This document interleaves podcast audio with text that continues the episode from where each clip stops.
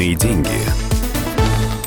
Добрый день. У микрофона экономический обозреватель «Комсомольской правды» Дмитрий Казуров. Сегодня мы поговорим о том, как сэкономить при покупке квартиры в новостройке. На руку клиенту играет тот факт, что у большинства застройщиков цены на квартиры определяют не экономисты, а продажники.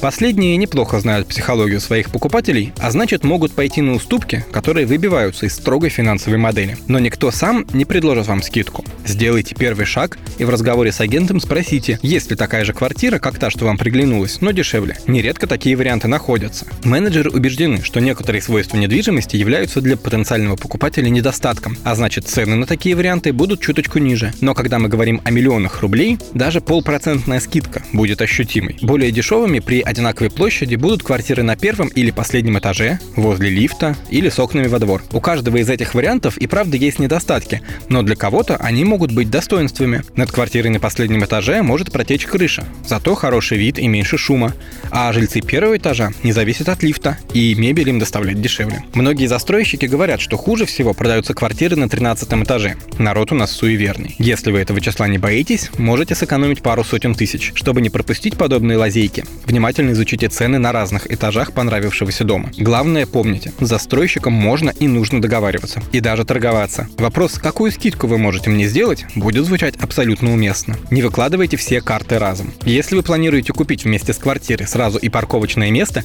не говорите об этом менеджеру сразу. Лучше используйте это как аргумент в торге. А если я еще и машинное место куплю, сколько уступите? Если вы вносите всю сумму сразу, можно получить скидку в несколько тысяч рублей на квадратный метр. Дело в том, что застройщику выгоднее получить деньги сейчас, чем ждать полгода или больше, пока вы рассчитаетесь по рассрочке. Так что продавец может стать более сговорчивым. Кстати, это сработает и с ипотекой. Банк ведь платит застройщику сразу. Конкуренция между строительными компаниями высокая, и это на руку покупателям. Посмотрите, кто еще строит дома в этом районе и обмолвитесь во время переговоров с менеджером, что рассматриваете еще и другой вариант, да и цены там пониже. Часто продавец сам о таком спрашивает. Итак, не бойтесь разговаривать с вашим застройщиком. Даже если придется дойти до начальника отдела продаж, упорство и немного хитрости помогут получить ощутимую скидку. Личные деньги.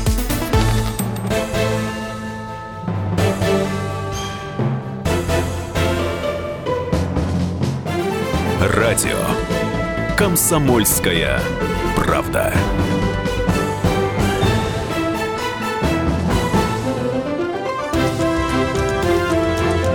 Радио «Комсомольская правда».